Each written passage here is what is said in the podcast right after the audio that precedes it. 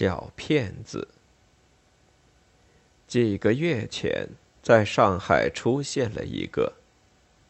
他的真面目还不曾被人认出的时候，的确有一些人围着他转，因为据说他是一位高级军事干部的儿子。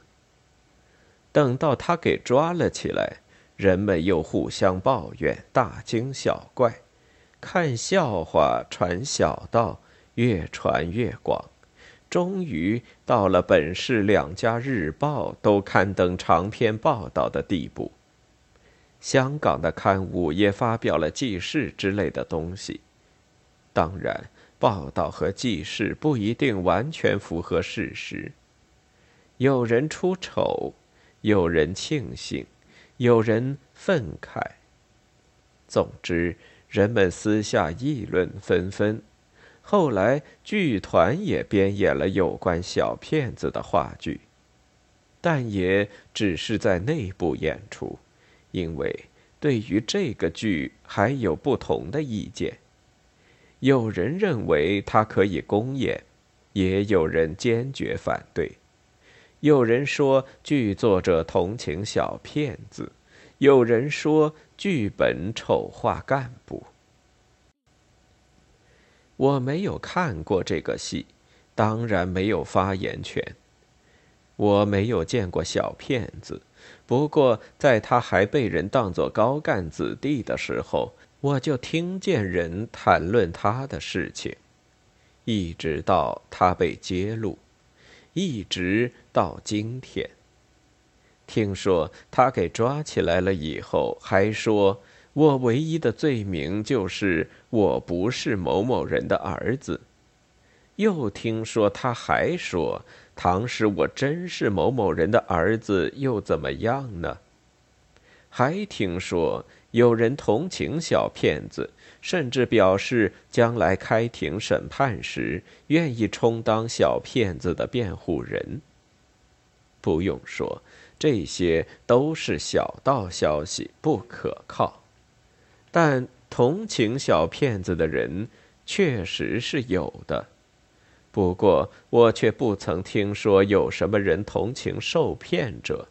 我只听见人批评他们自作自受。至于我呢，我倒更同情受害的人。这不是喜剧，这是悲剧。应当受谴责的是我们的社会风气。大家都是这样做，我有什么办法呢？只是我运气不好，碰上了假货。我想起了一百四十三年前一位俄罗斯作家果戈里写的一本戏《钦差大臣》。提起十九世纪的俄国作家，有人今天还感到头痛。可是不幸的很，这位俄国作家的鞭子偏偏打在我们的身上。一定有人不同意我这个说法，他们反驳道：“果戈里鞭挞的是俄罗斯封建社会，跟我们社会主义社会。”跟我们当今世界上如此美好的社会主义毫不相干。他们说的对，毫不相干，而且时间隔了一百四十三年，当时的骗子和今天的骗子不会有类似之处。但奇怪的很，今天许多人围着骗子打转。跟果戈里时代许多人围着骗子打转，不是一样的？为了私利，两个骗子差一点都把老婆骗到手了。不同的只是果戈里的骗子更聪明，他远走高飞，反而写信给朋友，把受骗者嘲骂一番；而我们的小骗子却给关进了班房，等候判刑。即使是这样，小骗子也不是傻瓜。他给我们提出一个值得深思的问题。讲过一句很有意思的话，那就是我在前面引用过的那一句：“唐使我真是某某人的儿子，又怎样呢？”这句话使我想了好久。我不能不承认，倘使他真是某某人的儿子，那么什么问题都没有了。结果就是皆大欢喜的大团圆，有人请他吃饭，有人请他看戏，有人把汽车借给他，有人给他介绍女朋友，他可以挑选美女做老婆。他可以给他的未婚妻活动调工作，等等等等，不但都是理所当然，他甚至可以出国访问，可以享受其他的许许多多。一句话，作为小骗子的罪状的一切都是合法的，可以容许的了。不会有人写报道或者编话剧，也不会因为话剧上演的问题发生争论。事实上，这样的事自古以来经常发生，人们习以为常，见怪不怪。这是为什么呢？小骗子的一句话，使我几个月睡不好觉。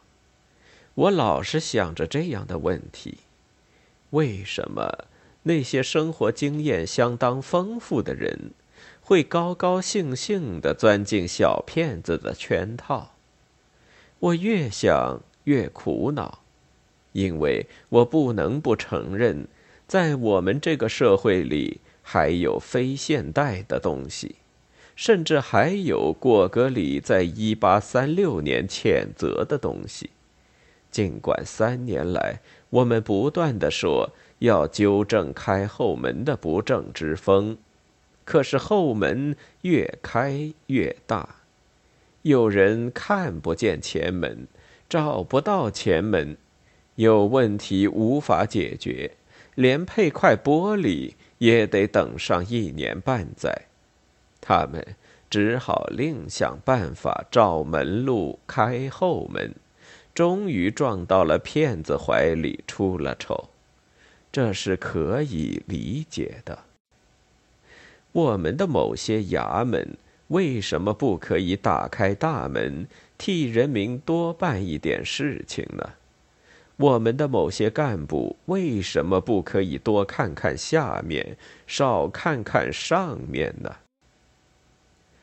关于话剧能不能公演的问题。唐史要我回答，我还是说我没有发言权。不过有人说，话剧给干部脸上抹黑，给社会主义脸上抹黑，我看倒不见得。骗子的出现不限于上海一地，别省也有。他是从天上掉下来的吗？唐氏没有产生它的土壤和气候，它就出来不了。唐时在我们今天的社会风气中，它钻不到空子，也就不会有人受骗。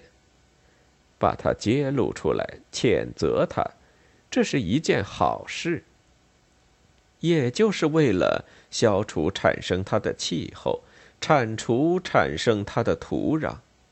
如果有病不治，又创不上药，连开后门、仗权势等等也给装扮的如何美好，拿“家丑不可外扬”这句封建古话当作处世格言，不让人揭自己的疮疤，这样下去，不但是给社会主义抹黑，而且是在挖社会主义的墙角。九月二十八日，病中。